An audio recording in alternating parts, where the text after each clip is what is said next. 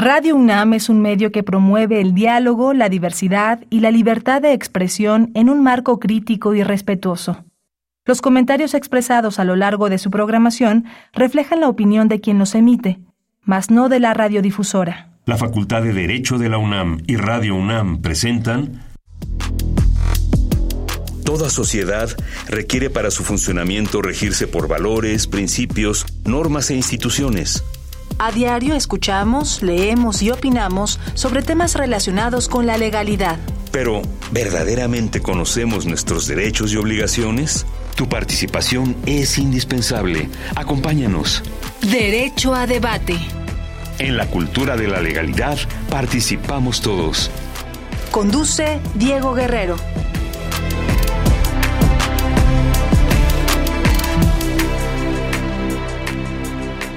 Hola, ¿qué tal? Muy buenas tardes. Bienvenidas, bienvenidos a Derecho a Debate en la cultura de la legalidad. Participamos todas y todos.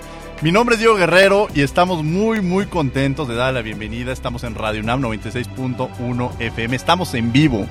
Regresamos a cabina y la verdad es que estamos muy contentos de poder platicar con ustedes, de escucharlos, de conocer sus opiniones. Los invitamos, estamos en las redes sociales, Facebook, Instagram y Twitter como Derecho a Debate. Y el día de hoy me acompaña en la conducción quienes son la esencia de nuestra universidad, sus alumnas y alumnos. Regina Martínez Cepeda, alumna de séptimo semestre de la Facultad de Derecho de la Universidad Nacional Autónoma de México. Regina, bienvenida a cabina, bienvenida a Derecho a Debate. Muchas gracias Diego, para mí siempre es un placer venir aquí a este programa, a este espacio que creas para nosotros los estudiantes y más hoy que regresamos a cabina. Regina, bueno, antes de presentar a nuestra invitada, me gustaría que nos platicaras qué sabes sobre el tema que vamos a abordar el día de hoy, sobre todo tú vinculada y que además tienes esta inquietud, esta vena por la investigación, Regina. Bueno, creo que para todos los estudiantes, las ramas de la investigación son de suma importancia y para esto nos apoyamos del Instituto de Investigaciones Jurídicas de la UNAM, el cual se encarga de realizar conocimientos por medio de la investigación, reflexión y análisis del campo jurídico. Todo esto para llevar a nuestra sociedad aportaciones que favorezcan el desarrollo de la misma y de nuestro ámbito jurídico, siendo uno de los institutos más importantes en su ramo, no solo en México, sino también de toda América Latina. Bueno, pues ya nos dio una breve introducción, eh, Regina, de lo que vamos a abordar el día de hoy, pero antes vamos a escuchar las voces universitarias. ¿Qué sabe que conoce nuestra comunidad sobre el tema que vamos a abordar el día de hoy? Y regresamos a los micrófonos de Radio UNAM. No se vayan, están en 96.1 FM. Las voces universitarias.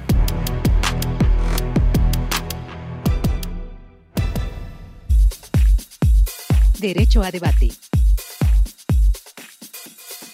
Bien, para mí el derecho a la educación es que cada individuo tenga la libertad eh, de tener, eh, pues ya sea la educación primordial, que sería primaria, secundaria, bachillerato y universidad, y así poder abrir muchas puertas en el futuro para así buscar mejores oportunidades y trascender en su vida tanto social, económica y profesionalmente. Derecho a debate. El derecho a la educación es absolutamente indispensable. Significa que el ser humano pueda superarse a sí mismo y garantiza que las personas accedan a un nivel de crecimiento y desarrollo tanto personal como intelectual. Derecho a debate. El derecho a la educación es una prerrogativa fundamental que debe ser garantizada por el Estado para todos y cada uno de los individuos, independientemente de quienes sean o de dónde vengan. Derecho a debate.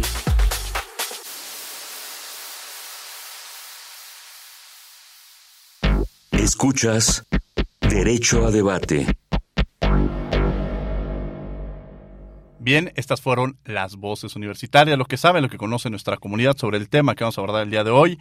Estamos de vuelta aquí en cabina en Radio UNAM 96.1 FM. Me acompaña en la conducción Regina Martínez Cepeda, quien es nuestra invitada de lujo, nuestra madrina de regreso a esta cabina, Regina.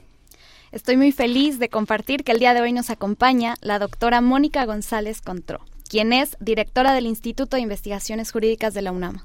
Querida doctora, bienvenida a Derecho a Debate y tenerla como madrina es un lujo en este regreso a cabina. Muchísimas gracias. El lujo es para mí de verdad estar aquí con queridos eh, amigos, con Regina, con Diego.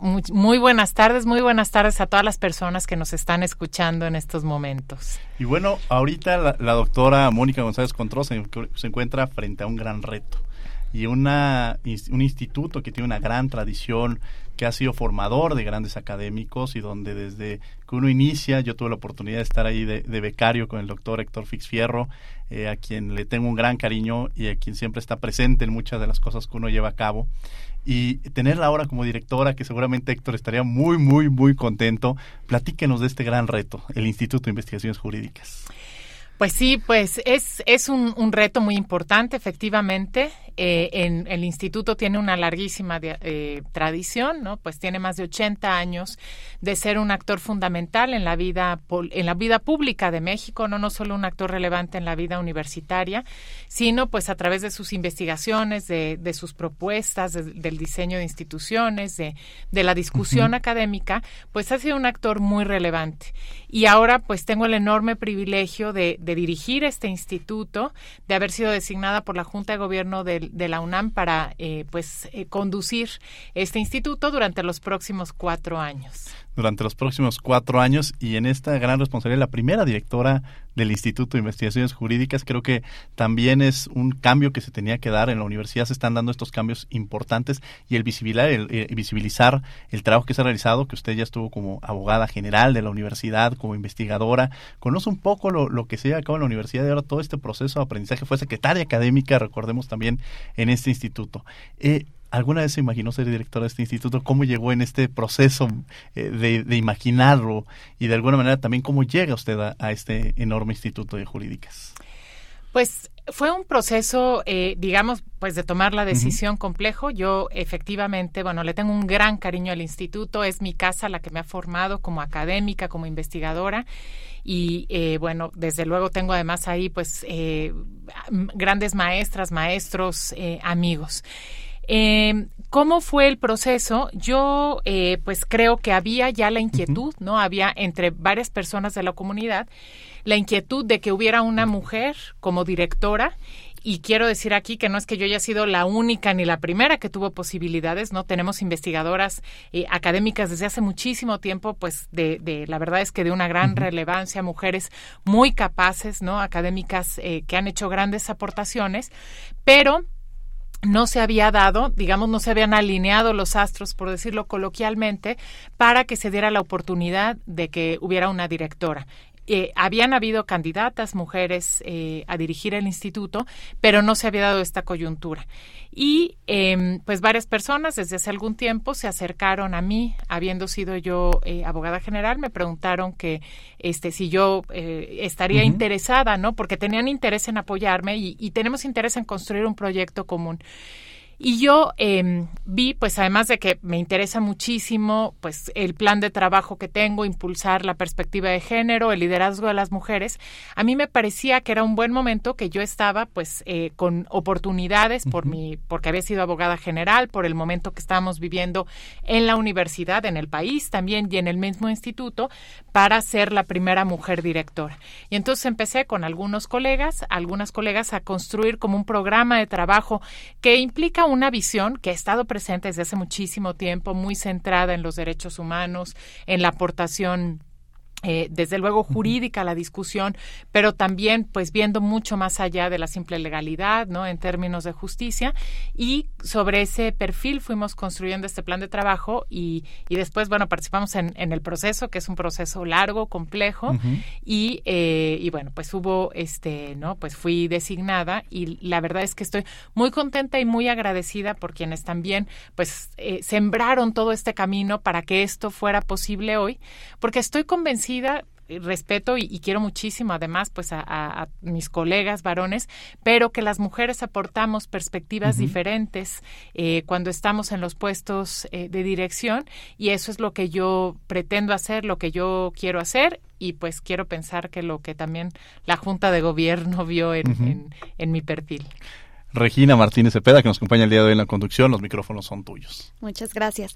Doctora, como usted comenta, había muchas inquietudes al proponer a una primera directora mujer para dirigir el instituto, pero desde mi lado, desde el lado de los estudiantes, usted ha sido inspiración, inspiración para todas las mujeres que queremos ser investigadoras, nos motiva a, a seguir, a seguir con nuestro trabajo. ¿Cómo se siente de inspirarnos a todas? Bueno, ahora mismo me siento muy emocionada de, de, que me digas esto. No lo sabía, este, no, desde luego ni, ni, bueno, pues estaba, este, en mi horizonte. Pero a mí sí me parece eh, muy importante justamente el tomar estos puestos eh, de responsabilidad. Y les voy a compartir una anécdota. Cuando yo eh, iba a ser secretaria académica, bueno, no iba a ser, sino que estaba en el ambiente yo este pues me resistía por todas estas cosas que pensamos las mujeres es que no voy a poder es que qué tal sin no bueno yo tenía como temor resistencia estoy muy feliz en mi cubículo. Y, y le platiqué a una amiga esto y ella me dijo mi amiga Silvia Canto me dijo Mónica, las mujeres siempre estamos pidiendo que se nos abran espacios de poder y cuando hay la oportunidad de ocuparlos los rechazamos. Y a mí esta afirmación me, me marcó muchísimo, ¿no? Porque ciertamente me pareció que tenía mucha razón. Cierto que no muchas veces no nos es fácil, nos enfrentamos con resistencias, pero pues también hay que decidir renunciar un poco a la comodidad, ¿no? Que implica a todos estos temores que pues creo que son eh, compartidos porque pues también culturalmente nos han enseñado a ser especialmente precavidas, cuidadosas, a tener pues desconfianza a veces en nuestras propias capacidades. Esto yo lo he compartido con muchas colegas. Y a mí esto me marcó y en ese sentido yo también, eh, desde ese momento, sentí una enorme responsabilidad de decir, bueno, sí, es verdad, ¿no? Yo tengo no solamente por mí, sino este por, por esta lucha que estamos dando de que las, a las mujeres se nos abran espacio, que podamos ocupar eh, no eh, espacios de decisión, tomar las decisiones y poner nuestra perspectiva, esta perspectiva eh, de las mujeres, pues que, que, deriva también de la forma en la que nos construyen y en la que hemos crecido. No es que sea, seamos naturalmente distintas a los, a los varones, pero sí nos han enseñado a mirar otras cosas, ¿no? Entonces, pues a mí, yo te agradezco mucho que me digas que soy inspiración y, y sí, eh, eso yo les quisiera decir, ¿no? O sea, que, que tengan confianza y, que, y que nos atrevamos pues a asumir, especialmente a las más jóvenes, y decir, pues si estaba yo en el momento en el que todo estaba, pues eh, se estaba dado para que pudiera llegar una mujer, pues asumir ese reto y esa responsabilidad con todo lo que implica, porque más también quiero decir que eh, sabemos que vamos a ser eh, juzgadas de una manera distinta porque el, el, el, hecho de ser mujer va a aparecer como un factor en la evaluación que se haga de nuestro trabajo, cosa que no les ocurre a los varones, ¿no? Pero siempre es, bueno, es que es mujer y entonces como si a eso se debiera las buenas o malas decisiones que se puedan tomar, ¿no? Entonces, pues me alegra mucho poder, eh, poder de verdad, pues servir y pues abrir un poquito la ruta para que para que otras lleguen, ¿no?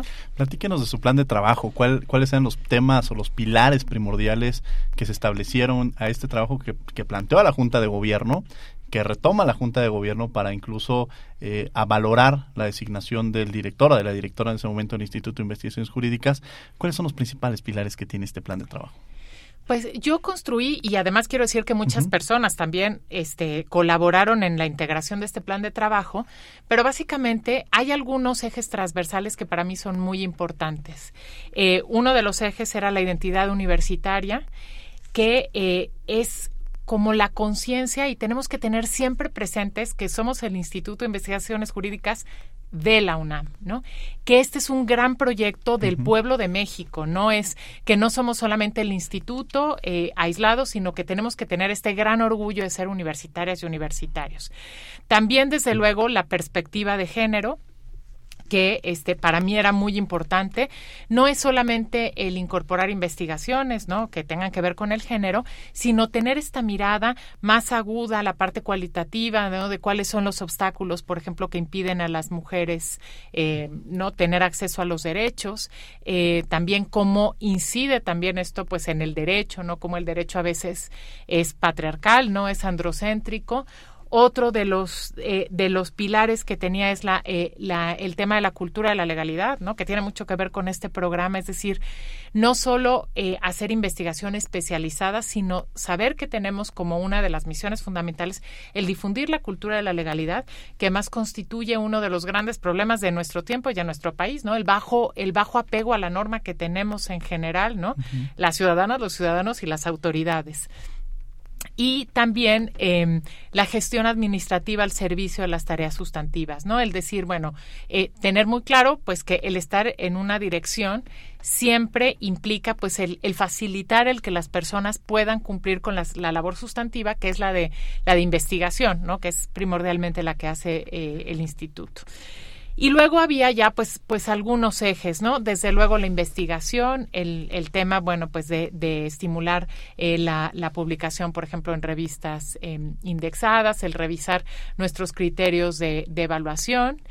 Eh, otro de los ejes muy importantes, pues era la vinculación, ¿no? Yo le puse así, era vinculación con, un, en primer lugar, este, vinculación comunitaria, uh -huh. que esto además yo quiero decir es muy importante y ha sido muy importante porque estamos regresando de una pandemia y aunque nos mantuvimos en contacto por los medios digitales, desde luego pues la comunidad eh, está afectada por no por esto eh, pues por por esta situación que vivimos de tener que estar no, no poder acudir, acudir a nuestras instalaciones eh, después la vinculación eh, universitaria con otras áreas de la universidad, ¿no? A veces, y no me, este, bueno, ya me dirán ustedes qué piensan, pero como que de repente decimos, bueno, estamos en el instituto, ¿no? Y la comunidad jurídica de la universidad tiene cuatro grandes sedes, ¿no? Que es el Instituto uh -huh. de Investigaciones Jurídicas, la Facultad de Derecho, la FES Acatlán y la FES Aragón. Entonces, bueno, ¿cómo podemos vincularnos más, organizar más cosas juntas y juntos? Eh, otra cosa que me interesaba muchísimo y me interesa mucho es la vinculación con el bachillerato. Yo soy, pues a mí me interesa muchísimo el tema de, ¿no? de las y los adolescentes y creo que ahí hay, además hay pues mu un espacio muy importante de trabajo en, en el generar cultura de la legalidad. Aquí hago un paréntesis. Una de las cosas que más disfruté siendo abogada general es que fui a todos los planteles del sistema bachillerato, pues a hablar sobre violencia de género, sobre el protocolo, y fueron experiencias muy, muy, muy interesantes, muy uh -huh. enriquecedoras, porque pues no debemos de olvidar de que hay jóvenes universitarios que están en el bachillerato, ¿no? El ser universitario no empieza al entrar a la carrera, sino al ingresar a nuestros, a uno de los planteles del bachillerato. Y eh, también la vinculación nacional, uh -huh. ¿no? Que esto, bueno, pues naturalmente se da. El instituto siempre está presente en los debates jurídicos en los en el país y también la vinculación internacional, que también lo, lo tenemos de manera muy clara, porque más varios de nuestros académicos están en órganos internacionales, la Corte Interamericana de Derechos Humanos, los comités de Naciones Unidas, etcétera. Y había también otra parte muy importante, pues en todo lo que corresponde a la gestión, ¿no? Pues los medios digitales, uh -huh. este, eh, ¿no? El, el, eh, la infraestructura, eh, pues los aprendizajes de la pandemia. Entonces, básicamente, a grandes rasgos, estos son los, eh, pues, los ejes que constituían mi plan de trabajo. De alguna manera, eh, en algunos de ellos vemos incluso pues un trabajo que ya venía desarrollando y la experiencia, como lo mencionaba, eh, de haber pasado, transitado por la oficina de la abogacía general, por haber estado en la Secretaría Académica, y es uno de los pilares muy importantes en el instituto en la formación eh, de los jóvenes. Seguramente algunas estudiantes y algunos estudiantes están escuchando este, este programa y les gustaría vincularse al instituto. Creo que el, eh, uno de los grandes elementos, además de formación, yo siempre he dicho que a veces cuando llega alguien conmigo con un currículum, ya sea en la CNDH o ahora en la División de Educación Continua, y me mostraba que había estado en el instituto, es una cualidad que, que se tiene de formación eh, en muchos aspectos, porque de alguna manera eh, eh, recogen varias herramientas importantes. ¿Cómo ingresar al instituto a aquellos estudiantes que les gustaría participar o que les gustaría ser becarios en el mismo? Pues es, es uno de los, de los programas más importantes que tenemos, ¿no? Y además en ese sentido también queremos uh -huh. vincularnos mucho más con la facultad y con las FES, ¿no? Con Acatlán uh -huh. y Aragón. Eh, pues se puede realizar el servicio social en el instituto. Sabemos pues que en México la ley obliga a, a uh -huh. las personas, a, antes de obtener un título profesional, a hacer un servicio social y normalmente este, hacen un, un, servicio social y después se pueden incorporar como becarias o becarios en algunas de las áreas eh, del uh -huh. instituto, en las revistas, ¿no? O en las áreas de investigación. Y es simplemente acercarse al instituto, ¿no? Pedir información, preguntar uh -huh. por los requisitos. A veces es, es eh, sucede también que, pues, se trata de alumnas o uh -huh. alumnos que de algún académico que, pues, este, de esa manera se acercan a él. Pero algo que también es muy importante y que yo he platicado mucho con el director de la Facultad de Derecho es que queremos que el instituto esté mucho más abierto a los, eh, las alumnas y alumnos de la facultad. Porque eh, uno de, de, nuestras desventajas, digamos, es que físicamente estamos eh, eh, lejos de la Facultad de Derecho, es decir, bueno, no muy lejos, pero si hay que tomar un autobús, pues no es una distancia que se pueda hacer caminando. Pero es importante también llevar ¿no? a, los, a los alumnos y jóvenes al Instituto de Investigaciones Jurídicas, porque bueno, aunque no tenemos las instalaciones, este, auditorios tan grandes como de, las de la facultad, tenemos muchos eventos académicos ¿no? y también espacios muy interesantes de discusión académica que pueden ser de mucho eh, provecho mutuo ¿no? para los alumnos y para, eh, para los académicos. Regina Martínez Cepeda, que nos acompaña el día de hoy en la conducción. Están en Radio UNAM 96.1 FM. Esto es Derecho a Debate. Regina Martínez. Doctora, creo que puedo hablar como estudiante y por mis compañeros al decir que sería un honor ser parte del instituto y por lo mismo nos interesa saber qué cualidades o qué características necesitamos para ser parte de este instituto. Pues esa pregunta es muy, muy relevante porque, eh, pues desde luego, es una, es una labor muy concreta dentro del amplísimo espectro de las profesiones jurídicas, ¿no? Hay quienes les gusta más estar como en la acción y entonces les conviene más estar en un despacho como pasantes, ¿no? Ir a tribunales, en fin pero el instituto fundamentalmente la labor que hace es de investigación. Entonces es pues a quien le gusta la labor intelectual, ¿no? El leer mucho, el escribir desde luego es una característica fundamental, el profundizar en los temas que tenga esta capacidad para el trabajo pues muchas veces en solitario, ¿no? De meterse en los libros, capacidad también de, de debate, ¿no? Porque el debate académico se construye también a partir pues del intercambio de puntos de vista, de la reflexión pues también identificar, aunque eso también puede cambiar, un área de interés, ¿no? Porque pues la investigación es muy especializada, entonces no podemos decir soy investigadora en derecho, ¿no? Sino es a lo mejor en derechos humanos, en derecho constitucional, eh, derecho a la información, en derecho familiar, en derecho romano, ¿no? Es decir, identificar como esa área de interés concreta eh, para pues ayudar en la investigación porque fundamentalmente lo que hacen las personas becarias que están en el instituto es ayudar a un académico o académica en sus labores de investigación en buscar bibliografía eh, que además es, es, muy útil porque pues los jóvenes de hoy son nativos digitales, entonces muchas veces es mucho más sencillo localizar información en línea que a pues a, investigadores que, que, crecimos con la cultura del libro, ¿no? Del libro este en físico. Entonces, creo que eso serían básicamente los, las cualidades para ser eh, investigador. Claro, retomando el tema que nos habló sobre la elección de áreas de interés, usted se ha desarrollado como una investigadora de gran valor en temas de derechos humanos, de niños, de niñas. ¿Planea anexar algún proyecto de investigación sobre estos temas en el instituto?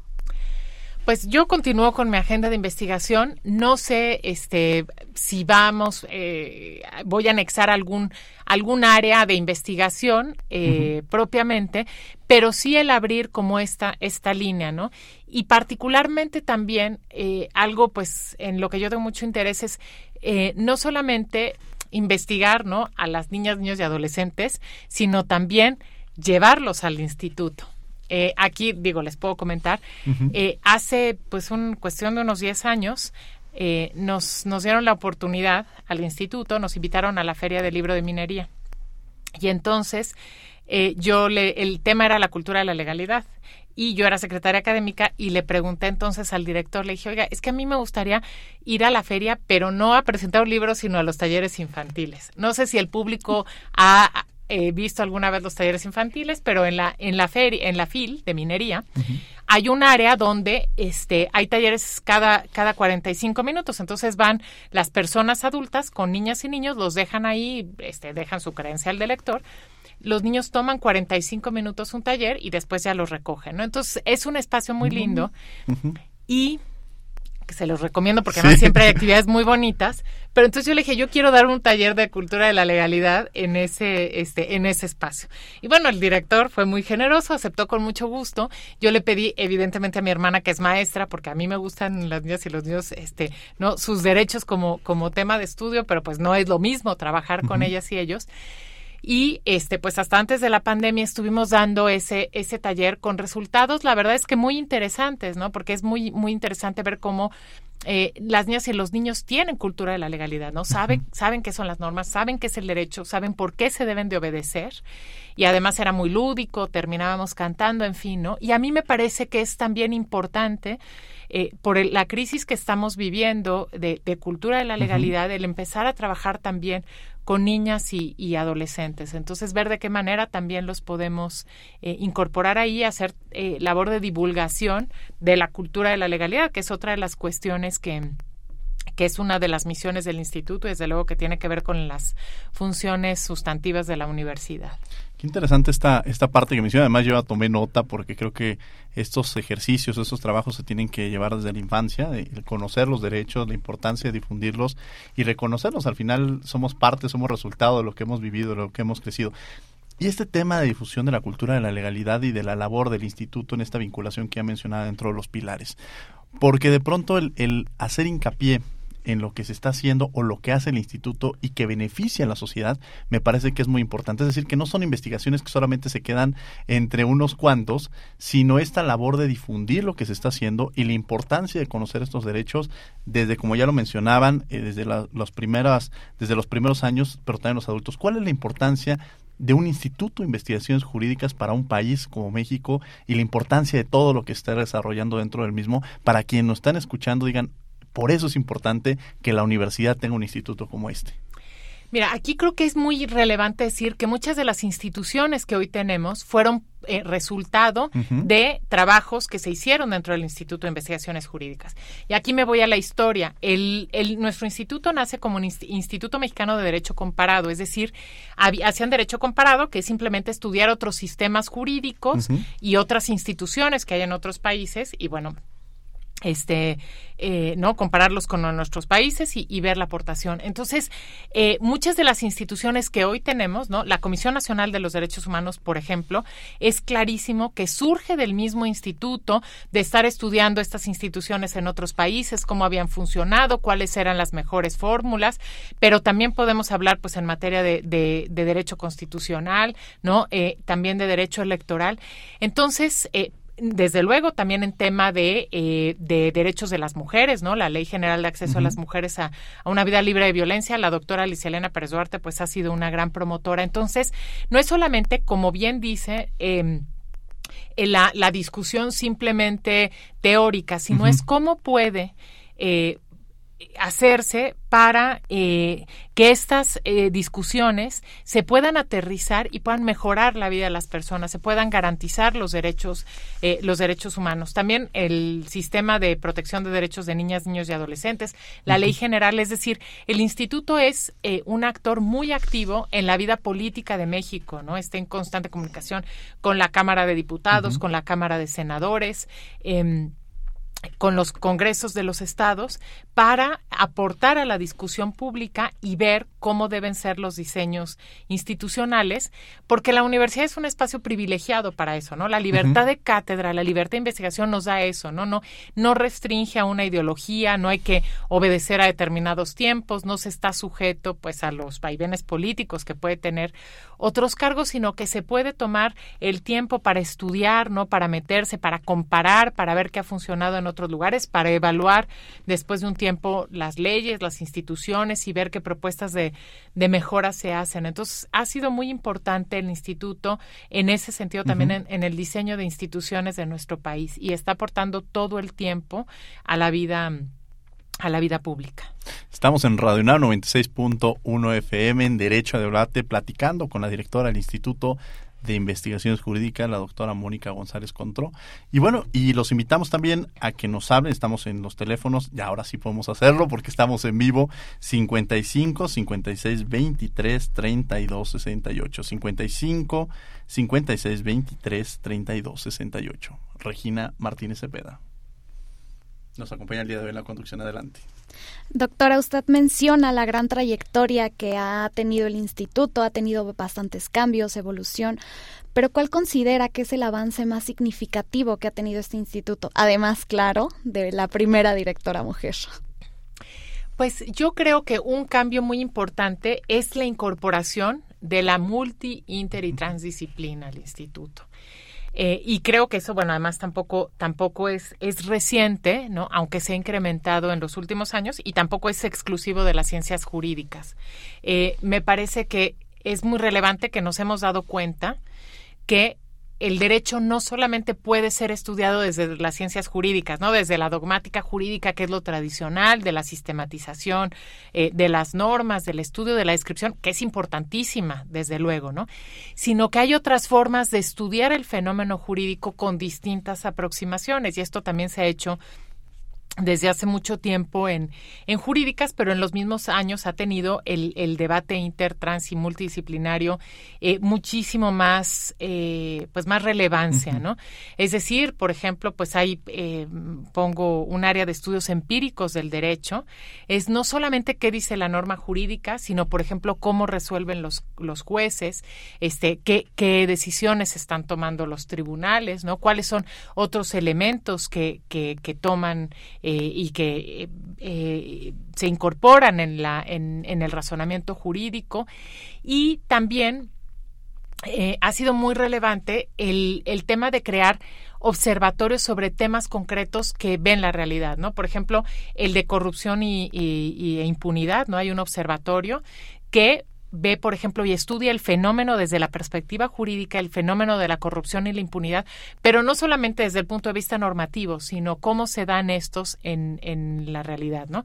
Hay otro observatorio sobre, desaparición de personas, ¿no? Entonces también se estudia el, no, el marco jurídico este, para ver, pues, cómo está incidiendo en esta realidad tan dolorosa en nuestro país, de reformas políticas, etcétera. Entonces me parece que, pues, el instituto siempre responde, ¿no? Está adecuándose a los tiempos y a responder a las realidades que nos están nos está pidiendo el país, ¿no? Porque pues eso es la, función de la universidad precisamente, el dar respuesta a los grandes problemas eh, nacionales a través de nuestro actuar concreto, que es la investigación jurídica, pero desde estos enfoques que tienen otras miradas y que me parece que son mucho más ricos. Me gustaría preguntarle, porque hace un par de semanas yo hacía un ejercicio en mi salón de clases en el que les preguntaba, nos salíamos todos los hombres, se quedan las mujeres y el pizarrón era para poner todas estas acciones que han vivido frente a la violencia de género. Y la verdad es que fue un ejercicio muy fuerte. Por todo, el pizarrón se llenó definitivamente de muchas acciones porque yo les decía, las que no levanten la mano y digan que han sufrido violencia de género es porque no la han identificado pero de alguna manera se, se la han vivido en alguno u otro espacio y la universidad que parecería que es el espacio en el que nos brindara seguridad también existe. Eh, yo creo que incluso, si me atreviera a preguntar en esta cabina, lo han vivido e incluso en este proceso de investigación, quizá cuando llegó como becaria o cuando estuvo en el instituto, o cuando llegó como investigadora, es decir, todo este proceso en algún momento se vivió en la universidad, en el instituto. ¿Cómo lograr o cuál es el procedimiento que ha pensado, que además fue una de las impulsoras de la oficina de la abogacía general, pero frente a este escenario, también estos protocolos que siguen la universidad, que creo que es importante mencionarlos para quienes están escuchando y viven en un momento determinado una situación como esta, qué hacer eh, y frente a estos, frente a estos contextos. Pues creo que el instituto, eh, bueno, digamos en el contexto de la universidad, desde luego es partícipe y este le aplica, ¿no?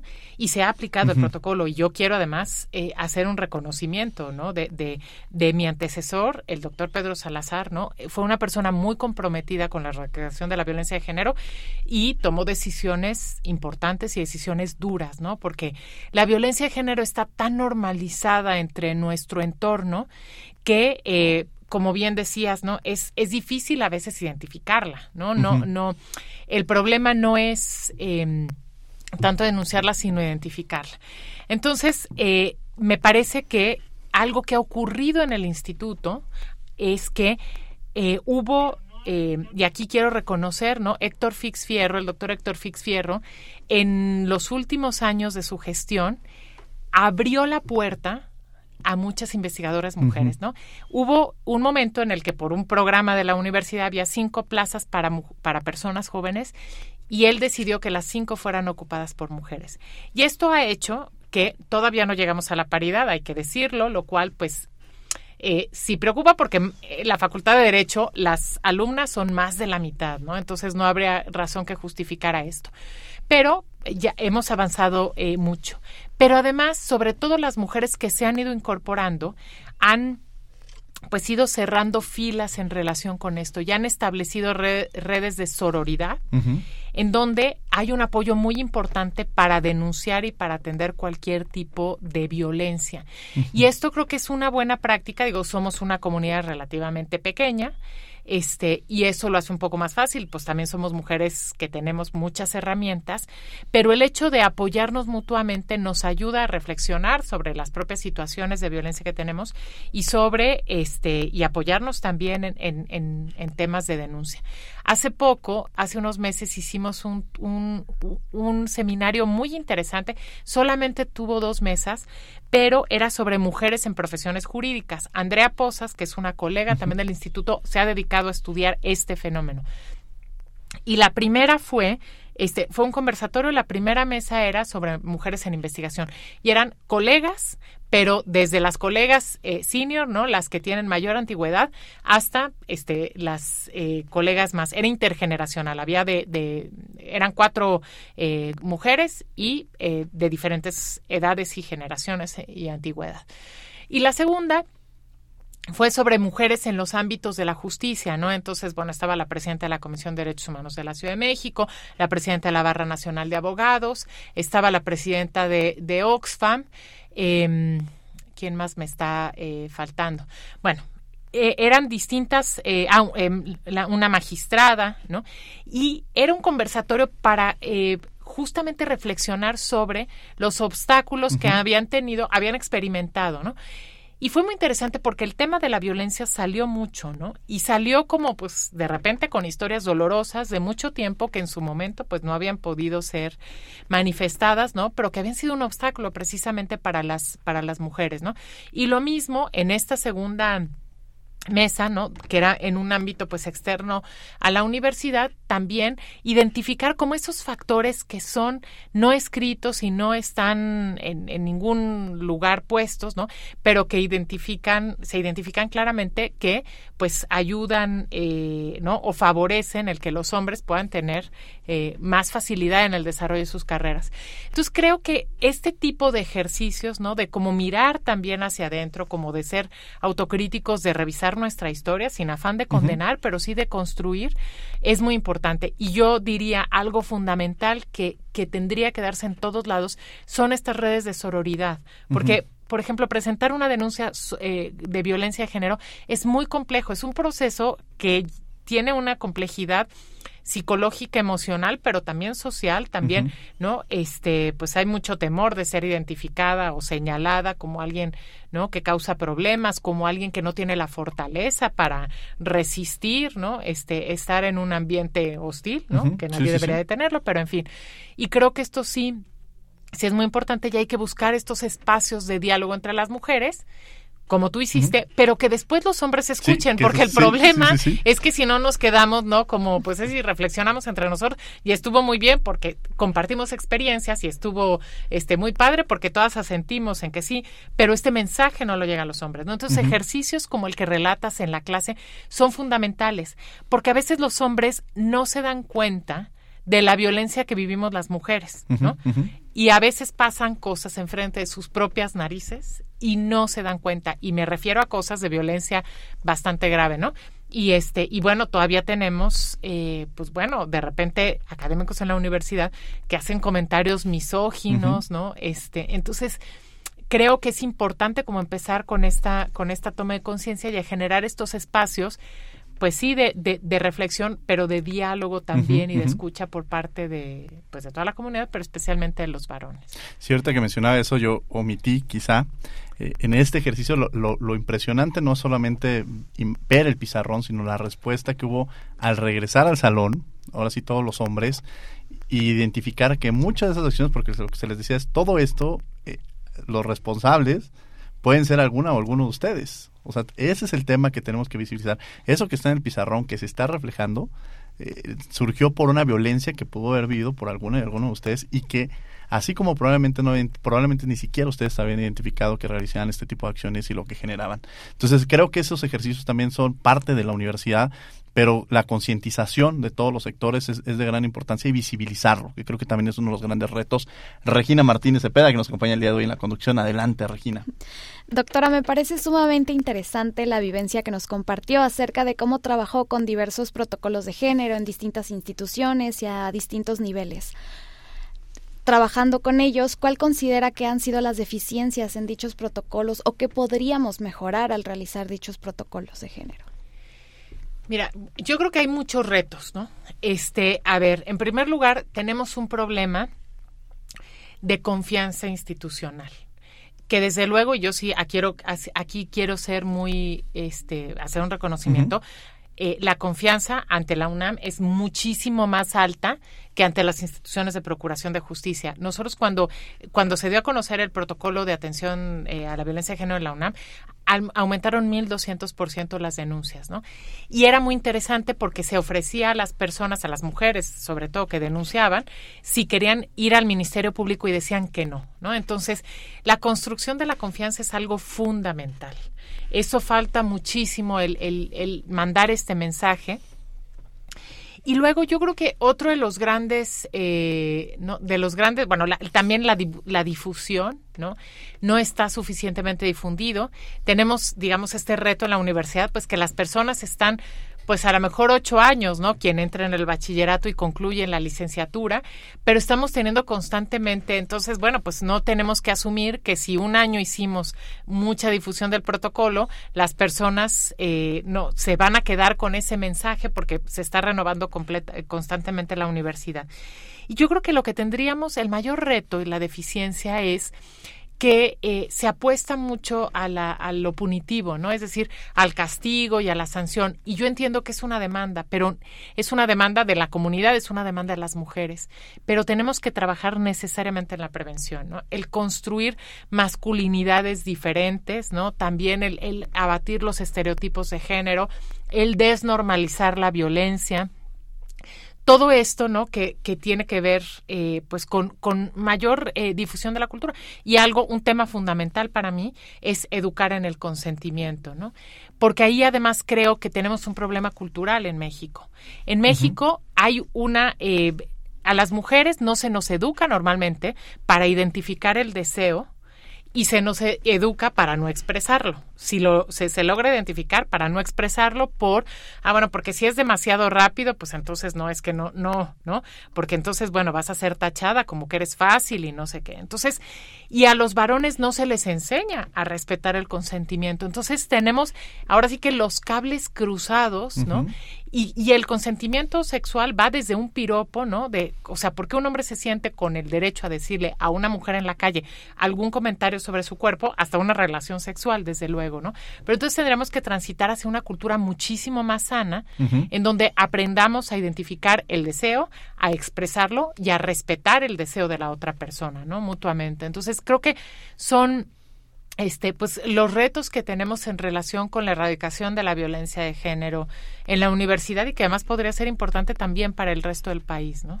Eso es precisamente ese enorme bastión que representa la universidad y cómo los cambios que se pueden construir dentro de la universidad pues van generando este eco de lo, de lo que tiene que llevarse a cabo en el país. Adelante, Regina Martínez Cepeda. Muchas gracias. Como comentábamos, muchas veces el problema de perspectiva de género o de masculinidades radica en que no se visibilizan esas acciones machistas o esas acciones un tanto agresivas. Nosotras como mujeres, ¿qué podríamos hacer para visibilizar todos estos problemas o todas estas acciones que nos llegan a vulnerar? la pregunta que haces es muy, muy importante y muy difícil, ¿no? Porque ahorita se ha, se, ha, se ha generado a veces un ambiente en donde no hay diálogo, ¿no? Porque y yo voy también a mi salón de clases, ¿no? En mi salón yo también tenemos como uno de los temas mucho el tema de género, pero yo veo que los varones participan poco porque tienen un miedo terrible a que los funen. Esa, esa palabra me la enseñaron mis alumnas y alumnos, ¿no? Entonces no me vayan a funar, ya la aprendí. Es este, no, entonces tienen mucho miedo, que es lo de la cultura de la cancelación, ¿no? Pero Entonces tienen mucho miedo a eso y no se da realmente, o sea, aprenden a decir lo políticamente correcto, pero no aprenden a escuchar, ¿no? Cómo erradicar, eh, erradicar la violencia. Entonces necesitamos generar espacios de diálogo. Y claro que se entiende, pues, que las mujeres estamos muy enojadas, estamos hartas de sentirnos inseguras y a veces la reacción, pues, es una reacción muy fuerte, ¿no? Y eso eh, creo que tenemos que aprender a construir espacios de diálogo para tener esa, esa discusión respetando el punto de vista del otro, donde el otro se, se atreva a expresar lo que piensa, pues para poder cambiar su punto de vista, ¿no? Claro. Y creo que ese es uno de los de los grandes retos que tenemos hoy en día eh, con un pues una polarización que se ha dado también en este en este caso concreto. Y para ello es importante, yo repito, o sea, construir estas, estas redes de sororidad y también pues el desafiar los discursos que pues que a veces nos, nos limitan o pues que incluso son uno, un poco este, ¿no? absurdos en relación con la capacidad que tenemos las mujeres para pues para desempeñar cualquier actividad. ¿Qué tendríamos que hacer? Digo, este es un espacio que, que, que hemos, que se ha construido pero estos vínculos, como usted ya lo mencionaba, con las, con las facultades, con las escuelas, eh, que, que, tienen esta línea del derecho. Es decir, ¿qué, ¿cuáles son estos pasos que usted ya mencionaba en su plan de trabajo y, y, que me gustaría que lo retomáramos para incluso ser quizá este espacio y construir estos espacios en los cuales la Facultad de Derecho, este, la Facultad de Acatlán este, eh, y la Facultad de eh, Aragón. Aragón eh, que están que son las que tienen la carrera en derecho junto con jurídicas el Instituto de Investigaciones Jurídicas construir estos vínculos cuáles serían estos pasos a seguir y, y, incluso esa invitación a estas comunidades para acercarse al instituto y que el instituto se acerque a estas comunidades pues mira, a mí me parece importantísimo. Te propongo que nos invites a tu programa ¿no? Eh, compartir espacios, organizar desde luego eventos académicos eh, conjuntos, que, que, ya se hace, pues, pero con mucho mayor eh, involucramiento de las autoridades, que creo que eso es muy importante, ¿no? Y eh, el tener espacios de debates. Compartimos el posgrado, esto es importantísimo. Este es un espacio en el que nos encontramos porque hay un solo posgrado en Derecho con cuatro sedes y entonces es un espacio también de interlocución muy importante y él eh, también, pues, poder jalar más alumnos y alumnas de, eh, pues, de, la Facultad de Derecho de Acatlán y de Aragón, que siempre lo hemos tenido, pero ser como mucho más enfáticos. Acabamos de tener un congreso que fue organizado, bueno, lleva mucho muchos años siendo organizado por la FES Aragón, pero este, en esta ocasión por azares, digamos, por coincidencias, nos involucraron al instituto y entonces ahí también se, involucró al CIEG, ¿no? Al Programa Universitario de Derechos Humanos y fue un programa, eh, un congreso muy bonito de mujeres y niñas, este, en donde estuvimos involucradas, pues, muchas eh, entidades académicas que, que, que reflexionan sobre estos, que reflexionamos sobre estos temas, ¿no? Entonces yo creo que este tipo de ejercicios son muy importantes y desde luego pues también las, las visitas físicas, ¿no? Que a veces es difícil por la distancia, pero pues el poder este también intercambiar en ese sentido creo que sería sería muy importante. Vamos a tener que ir a un corte, vamos a descubriendo tus derechos y los regresamos a los micrófonos de Radio UNAM 96.1 FM, no se vayan. Descubriendo tus derechos. Derecho a la identidad. Permite que las personas puedan tener un reconocimiento jurídico y social para beneficiarse de otros derechos como el de la educación.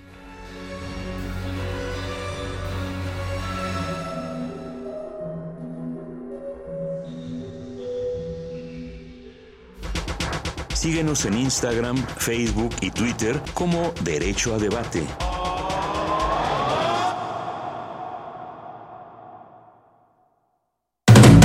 La última y nos vamos.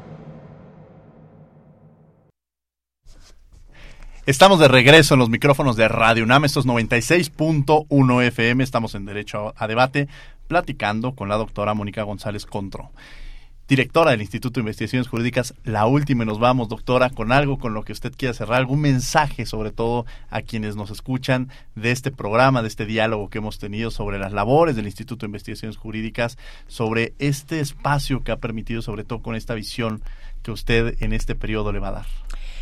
Pues sobre todo yo quisiera dirigirme pues a las niñas, a los a las adolescentes, a las mujeres, ¿no? Porque como yo eh, reitero, no yo no soy por generación espontánea, hubo muchas antes de mí, reconocer a todas las mujeres que han luchado por nuestros derechos y tener claro este mensaje de que podemos llegar a, a los cargos eh, directivos, ¿no? Que podemos, pues a las niñas y a las adolescentes que pueden ser lo que ellas decidan ser, ¿no? Que no hay una diferencia en el cerebro de los hombres y de las mujeres y que precisamente el derecho tiene que tener como un objetivo fundamental el lograr que esta igualdad sea real, ¿no?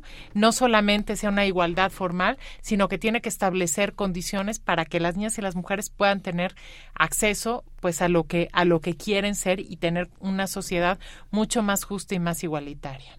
Regina, ¿alguna pregunta final que le quieras hacer y alguna conclusión con lo que quieras terminar?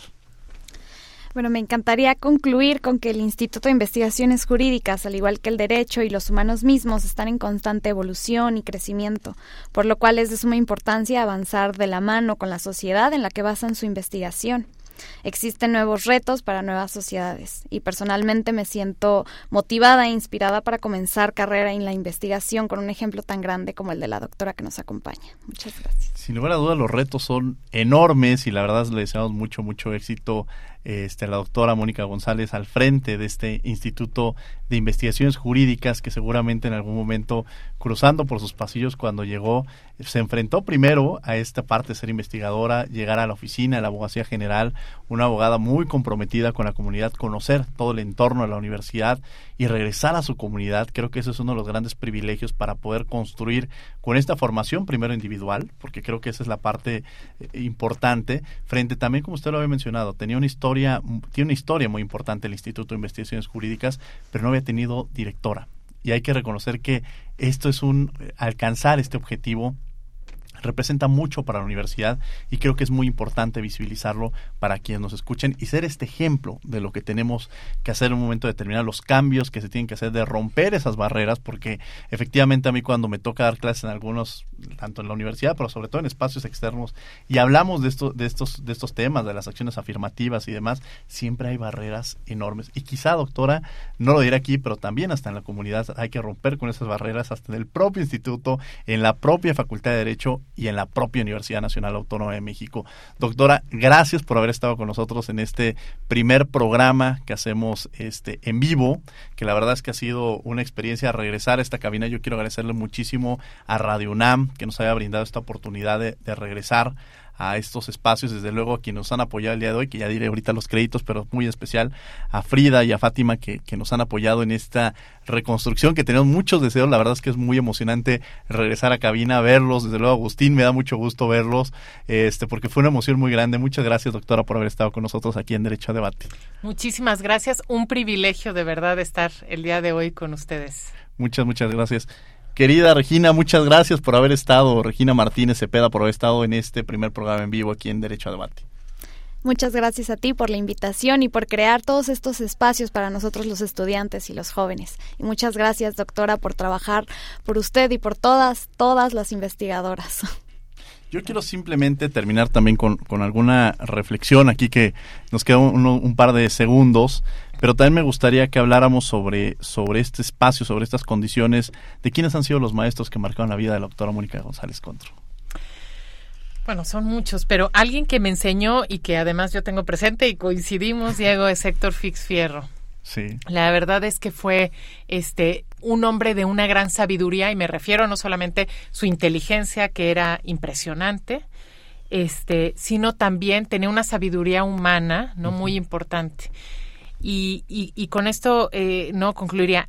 A veces la gente pensaba que Héctor era un hombre como muy pacífico, muy y sí lo era, pero él escogía muy bien sus batallas porque no, no o sea, no era amigo de la confrontación ni de enojarse, pero cuando había que tener una posición de, de firmeza, lo tenía, ¿no? Entonces, para mí, él es como un referente muy importante en cómo ser una persona, ¿no? Y tomar buenas decisiones y además actuar con justicia porque lo hizo, como yo eh, reiteré, ¿no? O sea, reitero, él abrió eh, pues estos cinco espacios para mujeres haciendo pues una acción afirmativa importante en el instituto. Compartimos, iniciamos reconociendo al doctor Héctor Fixierro, que hay mucho cariño, y de luego cerramos haciéndolo homenaje siempre a él en todo lo que podamos hacer.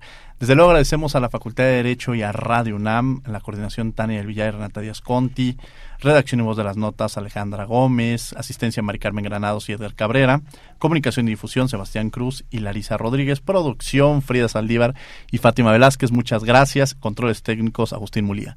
No olviden que nos escuchamos de ley todos los martes. Esto fue Derecho a Debate.